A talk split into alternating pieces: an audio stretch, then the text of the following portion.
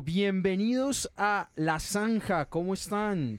Vamos a hablar de rock and roll y aquí los está saludando Fafo y está Jaco también. ¿Cómo está Jaco? Yo, Fafo, ¿qué más? ¿Todo bien? Aquí con ganas de arrancar esta mierda de una vez a hablar de puro rock colombiano, aprovechando el capítulo de la semana pasada. Sí, que estuvo, bueno, estuvo con muchas críticas de parte nuestra hacia el documental que hizo Netflix y pues en honor a Gustavo Santaolalla. Sí, pues em, lamentablemente el rock colombiano brilló por su ausencia, ¿no? En este documental.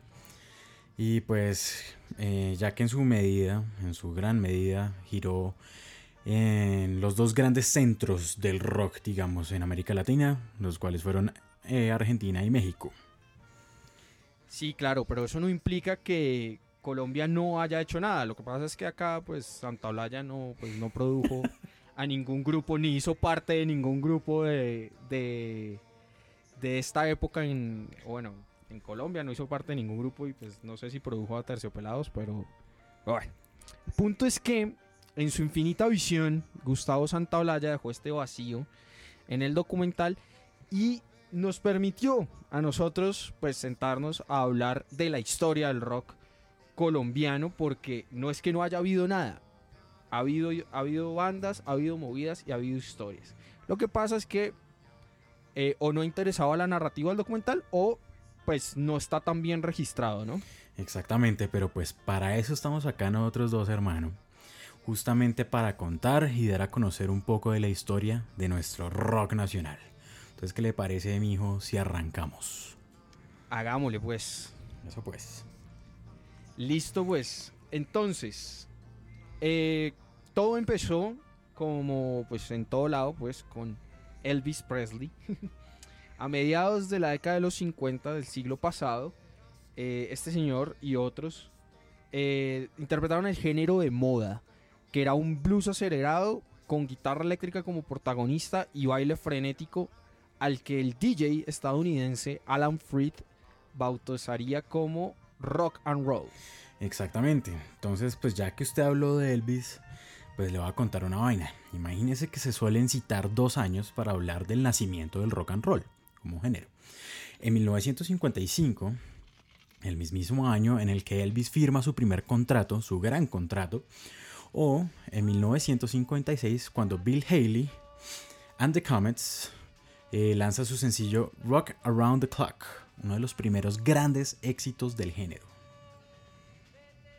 Claro, y pues en este orden de ideas, el género pues no tardó mucho en llegar a Colombia, ya que DJs como Carlos Pinzón o en especial Jimmy Racebeck, eh, quien había llegado de los Estados Unidos con varios discos de, de, Elvis, de Bill Haley, de Chuck Berry, de todos estos representantes, primeros representantes del rock and roll, eh, empezaron a ponerla en las, en las emisoras y pues con la música circulando, pues lo más natural es que empezaran a aparecer bandas de jóvenes que querían seguir a, a sus ídolos y hacer del rock and roll un estilo de vida.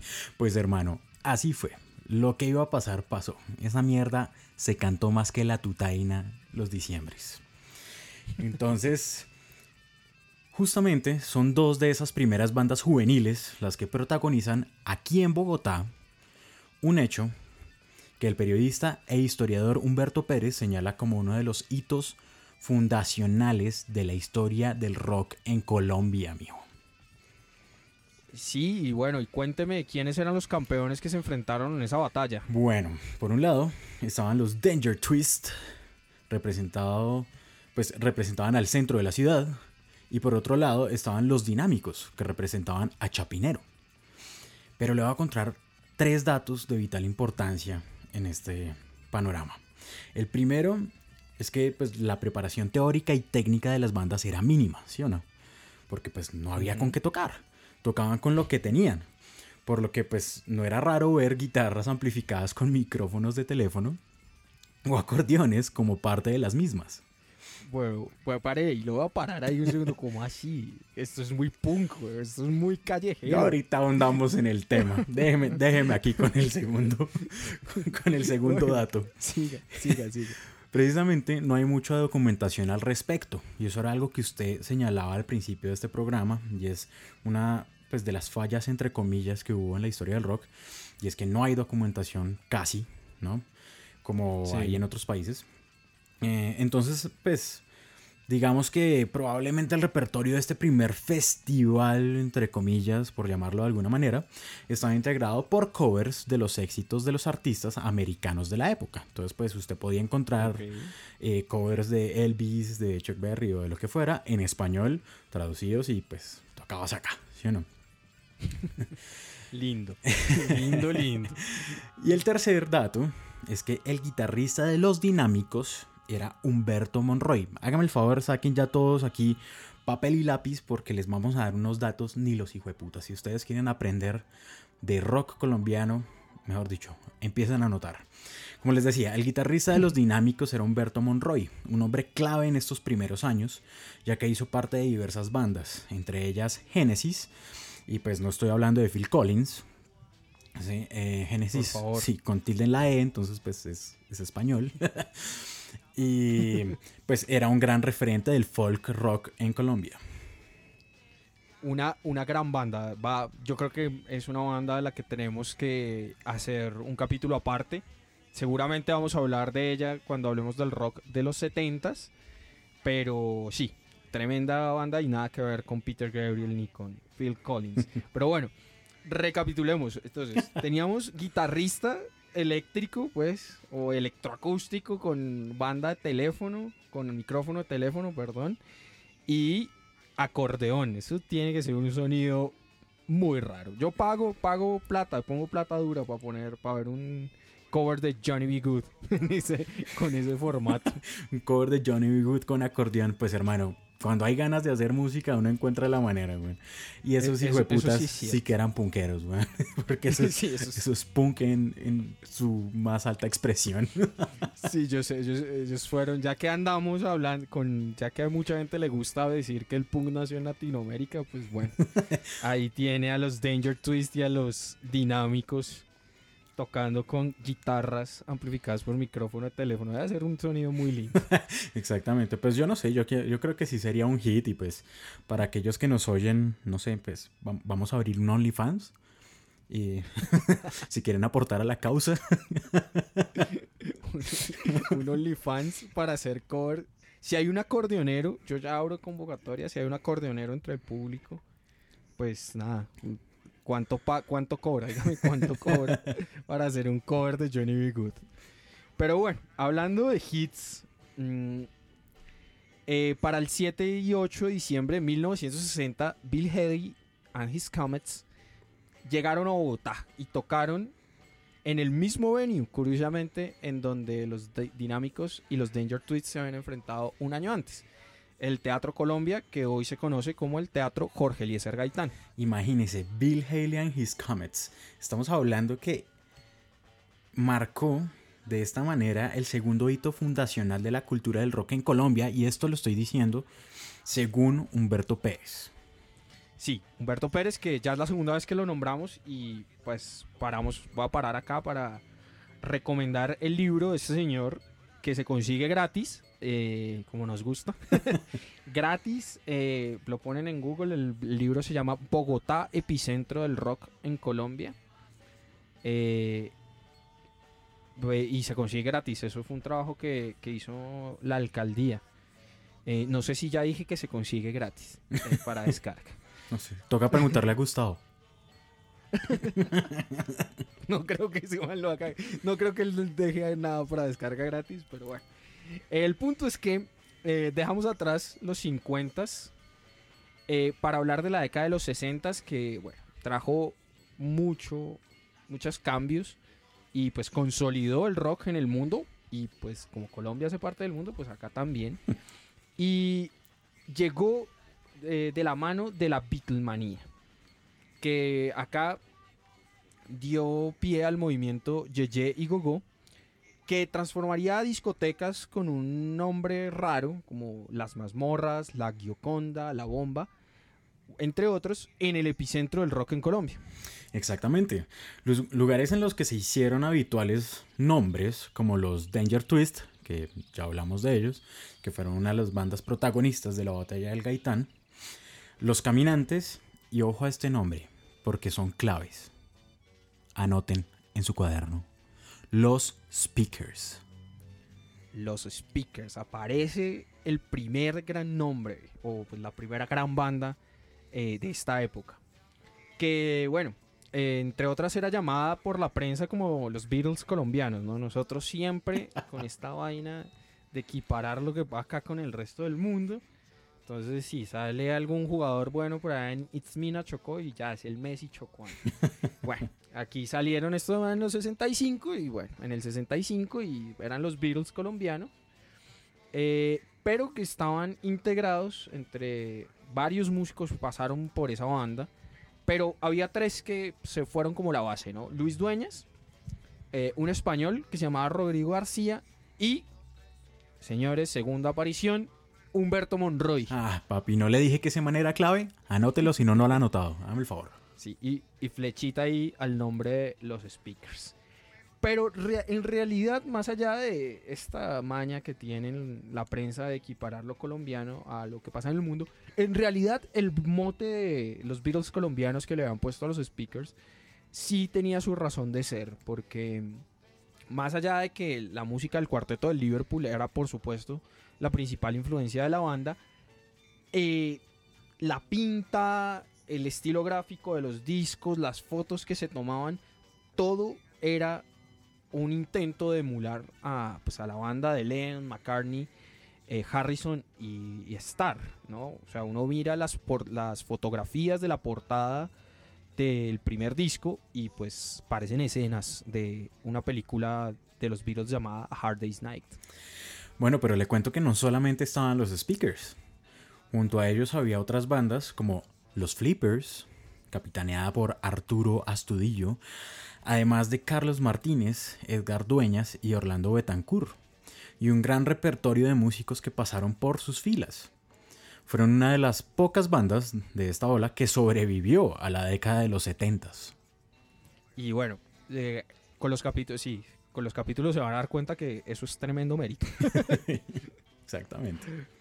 Y bueno, además de los flippers y los speakers, que son como los dos grandes capitanes de las bandas de esta época, había otras que también van a ser importantes como los Ampex, que estaban ubicados en el norte de Bogotá, los 2 más 2, eh, que fue una banda en donde debutó otros los grandes referentes y otros los nombres que van a sonar harto, que es Augusto Martelo. Exactamente, entonces me dan el favor y ahí otra vez en su libretica, Augusto Martelo. Tremendo referente, va a ser muy importante en la siguiente década. Además de otra banda que se llama Los Playboys, integradas, lo, ¿cómo dije? Los Playboys. Los Playboys, integrada por Juango Fernández y el gran, y cuando digo gran, es en serio, el gran Chucho Merchán. Chucho Merchán, hágame el favor, y es que si usted se considera rockero y no sabe quién es Chucho Merchán, mejor dicho, sálgase de este podcast. Eh, o no, lo contrario, óigalo más. O, o, o quédese, o quédese y, y aprenda. Sí, exacto. Pero vea, Chucho Merchán, uno de los pocos rockeros colombianos que se ha codeado con la élite del rock mundial. Estamos hablando que este man tocó con gente como Eurorhythms, eh, Eurorhythmics, perdón, que son estos los de Sweet Dreams are made of this. Casi nada. Eh, Pete Townsend y eh, Annie Lennox. O sea, cuando le estoy diciendo que se codió con gente de alto calibre, es que se codió con gente de muchísimo calibre. De mucho calibre. Y además, eh, anécdota de Chucho Merchan. cuando fue la, la, tragedia de Armero en 1985, el tipo hizo un concierto con grandes nombres de, de la escena europea para recaudar fondos para la tragedia de Armenia. Un nivel, don Chucho. Un nivel, y poca gente sabe qué es. Pero bueno, volviendo al tema, la consolidación de estas bandas, que se habían hecho fijas en los carteles de los sitios que, es que nombramos al inicio del segmento, llamó la atención de la industria discográfica, de la mano de sellos como Vergara y Bambuco, que pues como su nombre lo indican, no tienen ni puta mierda que ver con rock. Muchos de estos grupos grabaron sus primeros discos y pues lograron algún éxito comercial. Sí. Y bueno, y empieza la moda, primera moda del rock and roll. Van a ver, uno, uno casi que podría contar la historia del rock en Colombia en modas. Esta es la primera. y pues claro, al lado de esta primera realeza, si queremos hablarlo así, del rock nacional, también había algunos solistas que, que no eran, digamos, no se dedicaban, eh, es, no se dedicaban eh, específicamente o solo se, no solo se dedicaban al rock, sino que además eh, cantaban otras canciones que eran, pues que sonaban en, en, esa época de géneros como bossa nova, boleros, baladas, música, digamos, radio friendly en Colombia en esa época y que eh, la gente los empezó a conocer como la nueva ola. Exactamente. Dentro de esos cantantes que usted habla de la nueva ola, está Harold, está Oscar Golden, Vicky, pues son gente que empezó a sonar en el programa Radio 15 de Caracol Radio, imagínese. Programa que fue pues. gran impulsor de la música juvenil en la época, igualitico que hoy en día. Radio 15, el planeta rock. es ahí, es ahí, en Radio 15, donde estos artistas se encontraron con el que podría considerarse como el gran artífice de esta nueva oleada de artistas, el gran Alfonso Lizarazo. Alfonso Lizarazo. ¿Se acuerda? Un man que, nosotros somos veteranos, pero dentro de los veteranos somos como la camada más joven. Seguramente si tenemos eh, audiencia mayor de 30 años, pues lo recordarán de otra manera. Pero yo no sé ustedes, ya yo lo recuerdo como presentador de felices, obvio, América. Y como senador, ¿es que fue? Senador, y, como sí, concejal. Concejal, político también, un cargo político, sí. Pero bueno, es promotor de, fue promotor de artistas en los 60 y pues uno de los grandes responsables de esta nueva ola. De donde sin duda alguna hay dos artistas que. Artistas. Artistas que se desmarcan. Harold, eh, a quien podemos pensar como una especie de Enrique Guzmán criollo, ¿cierto? Cover de La Plaga incluido. Hágame favor. Un tipo con un talento nato y una voz increíblemente versátil, que lo mismo le permitía cantar una balada que una canción de rock and roll. Además, fíjese en esto, poseedor de una actitud muy rockstar, si me permite usted. Vea, parce, es que si usted va a alquilar un traje de gala para poder colarse en Inravisión, solo para entrar, presentarse y decir, yo, yo soy cantante, yo quiero que ustedes me escuchen y pues yo canto bien. Papi, para eso hay que tener cojones y ser muy rock and roll. Sí, hay que tenerlas muy bien puestas. Exactamente. Un crack, un crack, un crack el viejo Harold, eh, sin lugar a dudas. Eh, y al lado de Harold, eh, y relacionado ya vamos a ver, está un, tipo que se llamaba Oscar Golden, a quien se le recuerda por grandes éxitos como Zapatos Pom Pom, Boca de Chicle o El romance de la cacique y la cautiva. Bueno, y cuyo disco llamado Vivo Cantando fue grabado en un estudio llamado eh, Ingeson, que curiosamente fue de gran importancia para el rock psicodélico en Colombia. Y esa historia se las contaremos en un ratito. Esa historia es, muy buena. Si, normalmente cuesta, o por lo menos a mí me cuesta, asociar la figura de Oscar Golden al rock colombiano, ya le digo que asociarlo al, a uno de los grandes discos de rock psicodélico sí es más jodido. Pero bueno, eh, ya hablaremos de ello cuando toque. Aquí también quiero destacar que eh, en el disco de donde están estas canciones, disco de Oscar Golden, donde están Zapatos Pompón, Boca de Chicle, esas canciones, figura Harold como eh, productor, perdón, como arreglista y director. Man, o sea, el man estaba en todas. Harold, el, que usted dice que parece a Enrique Guzmán criollo. El Guzmán, ahí está, sí, hasta, hasta yo hasta yo estoy cayendo en ese mismo cliché. no, puede hacer uno tres programas hablando de música porque ya se vuelve. Ya voy a empezar a decir el preciado líquido y los amigos de lo ajeno y todas esas cosas que tienen los periodistas aquí en Colombia. Marica, lamentablemente uno no se puede quitar lo colombiano, pero bueno. Continuemos, continuemos. Pero bueno, llegamos a 1967 y la cosa en el rock colombiano empezó a cambiar en gran parte porque pues el mundo había empezado a cambiar. ¿no? Eh, los Beatles habían dejado atrás su sonido beat con el que habían alcanzado la fama. Había muerto la, la Beatlemanía y figuras como Bob Dylan empezaban a emergir, eh, utilizando la música para transmitir un mensaje.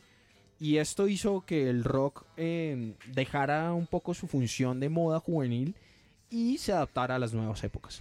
Exacto, y no hay que olvidar también que ese año fue el verano del amor o el Summer of Love en San Francisco, lo que impulsó a la psicodelia hasta convertirlo en el estilo dominante de finales de los años 60.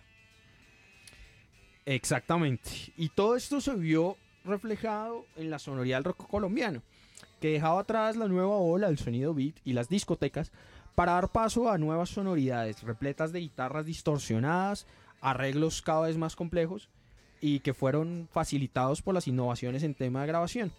Esto lamentablemente alejaría el interés de los medios, quienes ya no veían al género como una moda y pues como que ya no era tan viable a nivel comercial. Pero fíjese, no obstante, esto permitió que surgieran las primeras bandas de blues rock. Sí, señores. Aquí se nos metieron ya, ya no se nos metieron aquí al, al rancho. Blues rock en el país.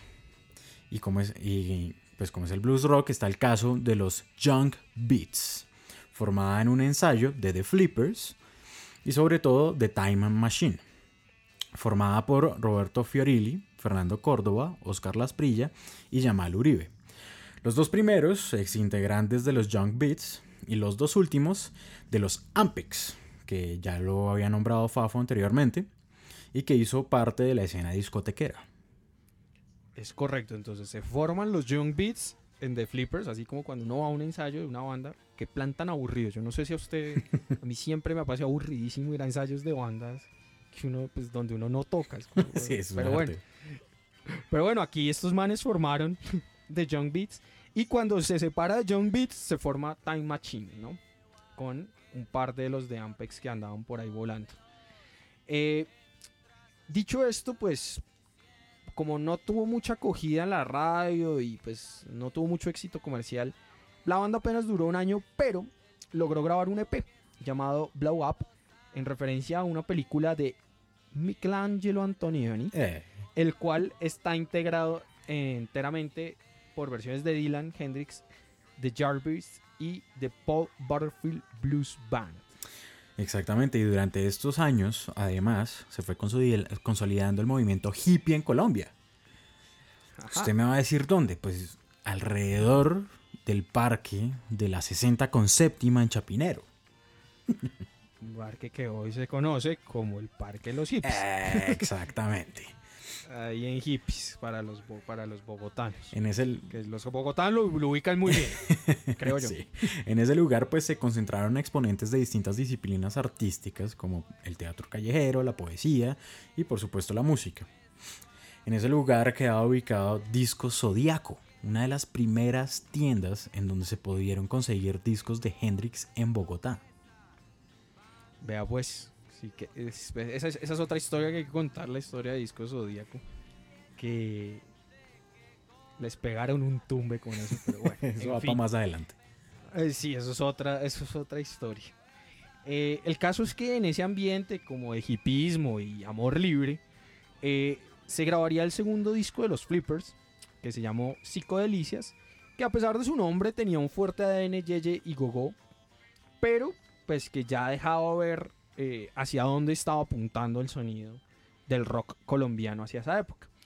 Sin embargo, serían como sus rivales o su contraparte o los otros capitanes de la escena eh, los que grabarían el que es para muchos uno de los álbumes referentes del rock psicodélico y me estoy refiriendo al quinto LP de The Speakers. Bueno, Rodrigo García y Humberto Monroy se habían unido a los X-Time Machine Roberto Fiorilli y Oscar Lasprilla, tras la salida de los hermanos Dueñas y habían grabado el cuarto disco de la banda, el cual, aunque estuvo compuesto enteramente por temas propios y tuvo una gira promocional que lo llevó hasta Ecuador, no vendió bien. Esto causó la salida de Lasprilla, quien decidió irse a Europa pues, a probar suerte. Y también nos muestra la realidad del rock colombiano de ahí para adelante. Sí, esto, va a ser una constante, ¿no? Ya otra vez, como moda, nos paran atención, ya nos paran bola y empezamos todos a, a parir. Exacto. Pero en ese entonces, pues igual, dicho esto, pues los tres que quedaron dijeron, bueno, marica, no nos vamos a dejar echar tierra, vamos a hacer un último LP, el quinto LP, pero no vamos a hacer una vaina cualquiera, eso no vamos a hacer cualquier disquito, vamos a botar la casa por la ventana. Y pues si los Beatles hicieron Sgt. Peppers, pues nosotros también vamos a hacer un álbum conceptual, ¿no? Que sea una obra de arte.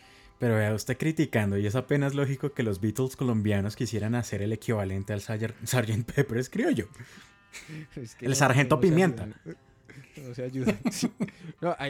hay, una, hay una canción de los Flippers en psicodélicas que se llama Sargento Flip. no nos desviemos. El caso es que eh, pues se tomó esta decisión, pero había un pequeño, pequeño detalle y es que a diferencia de su equivalente inglés, los speakers ingleses no tenían eh, pues toda la maquinaria de EMI detrás. De hecho, ni siquiera tenían la maquinaria de su sello en ese momento que era Bambuco. Quienes en realidad no aceptaron grabarles otro disco, pues porque su propuesta era muy cara y pues porque había mucha desconfianza porque pues el anterior disco había vendido mal. Entonces pues es como jodido uno llegarle, bueno, mire, señores Bambuco, señor Don Bambuco, yo sé que mi disco anterior vendió como un culo, pero eh, voy a hacer una propuesta, le traigo una propuesta para hacer un disco que es putamente caro y que posiblemente va a vender como un culo también. pues el resultado de esto tocó independiente, papito. Bienvenidos a la escena del rock colombiano desde los 60 Tocó independiente, muchachos. El rock colombiano, independiente e independiente desde su tierna infancia. Como siempre. El caso es que, mm, pues, empezaron estos señores a, llevarle su propuesta a las diferentes eh, discográficas que había. Y pues la verdad todo el mundo les dijo que no, hasta que se encontraron con un señor llamado Manuel Dresner que era dueño de los estudios Ingeson, eh, donde grabó Oscar Golden, y quien les ofreció grabar eh, por las noches en su estudio a cambio de que le pusieran el nombre de la empresa al título del disco. Entonces era, era breve porque además era un disco súper... Eh, era un, disco tan bueno. Era un estudio súper súper avanzado. Tenía una consola de 8 canales. primera consola de 8 canales en Colombia. Imagínense esa maravilla. Y pues tocaba grabar de noche y ponerle el nombre, no, pues breve. Venga, no hay un disco que nos... pues si nos patrocinan el estudio, me importa un culo, le pongo como sea. Sí, claro, total. Loco Inc. ¿Cómo le pusieron? Loco Inc. La marranada. Digo, pues ese, ese sería como nuestro ejemplo. Pero ellos, pues eh, de todo esto que usted dijo, se llamaría el disco The Speakers en el maravilloso mundo de Pero fíjese, el álbum cuenta con 12 tracks que muestran una clara influencia del Sgt. Peppers de los Beatles. Eh, con esa alternancia entre arreglos para banda de marcha y rock, con toques de folk, psicodelia, experimentación en estudio, ta ta ta. Además, cabe resaltar que tiene unas transiciones que usan ciertos elementos de música concreta, música hecha con ruido, entre comillas, y que recuerdan un poco al tipo de experimentación sonora que tendría cabida en el famoso White Album, álbum blanco de eh, el cuarteto de Liverpool, que salió el mismo año que El maravilloso mundo de Ingeson. Vea pues, eso es una eso es una maravilla. A mí, a mí me gustaría un negocio de esos, ¿no? Yo, le pondría Loco Inc. en Abbey Road, me gusta. Sí, no, breve, sí. Además, aquí es Abbey Road. Esos manes seguramente nos patrocinan. Claro. Loco Inc. en el espectacular mundo de Abbey Road. No. Ahí está el estilo. Les tengo una propuesta. Sí. Llámenme. Pero bueno, volviendo al maravilloso mundo de Ingesón, pues yo sí tengo que decir que una de mis canciones favoritas es Historia de un loto que floreció en otoño. Un momentico, Historia de un loto que floreció en otoño. En otoño. Espere. espere ahí. Porque es que la canción es experimentación en estudio, pura y dura. que es sobre eh, usando una base de blues y los manes joder, se pusieron a joder con todos los equipos que tenían allá y cuya letra es la descripción que haría un alien de un proceso natural. Bueno, esta mierda está bien frita y pero extrañamente me recuerda a un amigo mío que ahorita es piloto. un saludo. Un saludo, un saludo para Javier. Que además se escucha este programa. Sí. Y, bueno, pues, yo tengo una hipótesis. Eh, algún día la voy a certificar y es que, bueno, estos señores estaban de ácido hasta el cogote cuando hicieron esta, este disco. Pero bueno, el caso es que, curiosamente, este tipo de letras son la excepción. Porque en realidad la mayoría de las canciones tienen letras contestatarias, críticas con la sociedad bogotana a quienes los speakers percibían como hipócrita, ya que juzgaban a los melenudos, como les llamaban a los hippies, por alterar la moral y las buenas costumbres, pero a la vez apoyaban la violencia en guerras como la de Vietnam o incluso las mismas guerras internas que empezaban a surgir en esa época en Colombia y que pues dominarían toda la historia del siglo, de la segunda mitad del siglo XX pues en el país. Venga, pero entonces, espérame, lo paro ahí un momentico. Usted me está diciendo que en los 60 una banda hizo letras contestatarias y críticas a la sociedad y gobierno y se le pasó a Gustavo Santaolalla y a la gente de Netflix. Un momento, pero eso no había nacido en los noventas, los ochentas. Sí, sí, bueno. ¿Sabe cuál yo creo que es el detalle? Que no hizo parte de Gustavo Santaolalla de, de Speakers. O si no, pues. Sí, seguramente sí. Pero bueno, volviendo al, volviendo al disco, otra de las letras más interesantes es la de Salmo siglo XX, Era de la Destrucción que refleja muy bien el miedo al holocausto nuclear que existía en los años 60.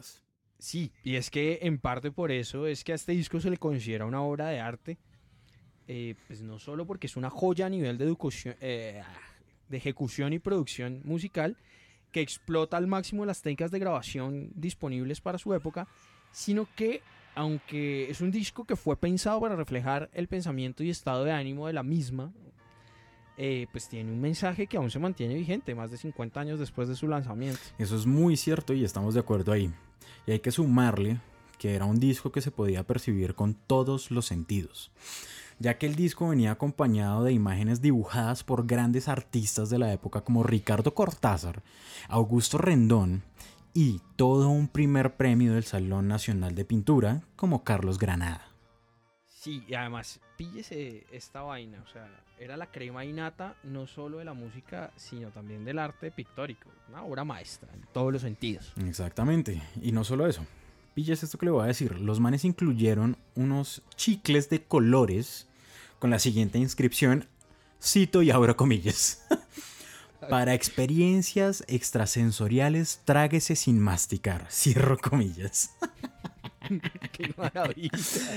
Es decir, imagínese cuánto se pegarían un viaje ni el triple hijo de puta con uno de esos chicles que usted puede conseguir en cualquier máquina expendedora, weón.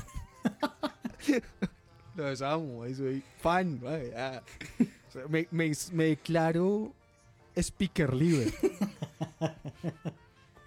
Pero eso, eso, eso me hizo acordar, eh, ahorita que menciona usted eso, que pues haciendo el research para, este libreto, para este capítulo, eh, pues encontré que alguien vendía una copia original con los chicles, venían los chiclecitos. Y pues yo creo que si usted se traga eso ahorita, de pronto sí se podía pegar una experiencia o un viaje al mal parido. Pues una experiencia al baño, un viaje al baño, pero, pero algo saca. Eh, mejor no hablemos de eso y no sigamos hablando de qué son. Exactamente, bueno. Entonces, pero venga, le sigo hablando del disco. Es que no solamente traía los chiclecitos o los dibujos o el arte o no sé qué, sino que también traía em, las imágenes y los chicles, ¿cierto? Y algunos escritos de Darío Ruiz y de Manuel Dresner, el dueño de Ingesón, por si ah, recuerdan. Em, y el último detalle de fina coquetería que se fajaron con ese disco, y que me encantó, debo admitir, es que cada uno venía impregnado con perfume de rosas para no dejar afuera de la experiencia al sentido del olfato. Mire usted, un disco único. Sin, sin duda. Todo- toda una vaina. Exactamente. Y es que justamente por todas estas razones, el maravilloso mundo de Ingeson se ha convertido en un disco de culto entre amantes y especialistas del rock en todo el mundo. Muy bien, linda historia. Y vivieron felices y los speakers se hicieron millonarios. No. no. No, ahí, ahí, eso no me suena. ninguna historia del rock colombiano suena tan bonita. Cuente. Pues lamentablemente Termine. usted tiene toda la puta razón. El pero de esto es que el disco fue tan revolucionario que la escena no lo entendió. Y a pesar de contar con alguna difusión entre medios de comunicación, solo 800 de las primeras 1000 copias se vendieron, lo cual apenas alcanzó para cubrir los gastos de producción.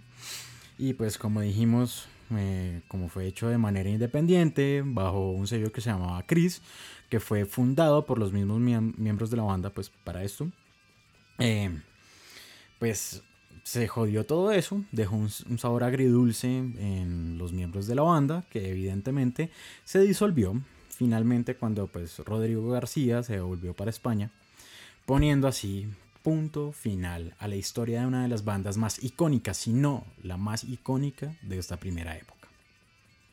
Se aburrió Rodrigo García de comer mierda y que no le pagan bolas y pues, pues tocó volverse para, para la madre España. O sea, cosa que no pasa acá nunca. Sí, no, jamás. Desde entonces la escena aprendió y hacer rock en Colombia es una maravilla. Eh, en fin, eh, un triste final para una banda que, que logró demostrar que hacer rock en calidad en este país era viable. Pero pues que también fue víctima de algo que va a ser recurrente en la historia del rock nacional y es el desinterés de las disqueras y grandes medios una vez pasa la moda del rock. Así es, es la cosa más lamentable. Pero como último dato, hay que decir que este disco fue reeditado de manera limitada por un sello alemán llamado Shadows Music en el 2013. Y esta reedición repli- replicó a la perfección cada detalle del disco, evidentemente exceptuando los chicles y el olor a rosas, pero pues nada que no se pueda arreglar. Eso es breve, Mikey. 500 pedos de chicles en la tienda al lado y le pide el perfume a, a su novia y listo. Ahí está, Y sale. arreglado. Sale. Pero bueno, con el final de la historia de los speakers, llegamos al final de este capítulo eh, de La Zanja, un podcast de- lleno de rock and roll y bueno, en donde vamos a abordar, además, vamos a seguir abordando la serie de, del rock colombiano. Vamos a ver, en próximas entregas vamos a hablar de qué pasó en la década de los 70s y por qué fue tan importante. Eh, y qué pasó pues en los 80s y en los 90s, como eso ya está un poco más reseñado. Eh, nada, recordarles que mi nombre es Fafo, eh, estuve con el señor Jaco y pues nos pueden encontrar en Instagram como La Zanja Colombia. Síganos y pues, pues ahí salen nuestras caras, eso no es tan chévere. Pero publicamos otro tipo de material, ¿o no? Sí, sí, sí, sí, sí. Digamos que pues ahí ponemos una que otra foto que maricamente se nos ocurre y, y ya, y, y listo.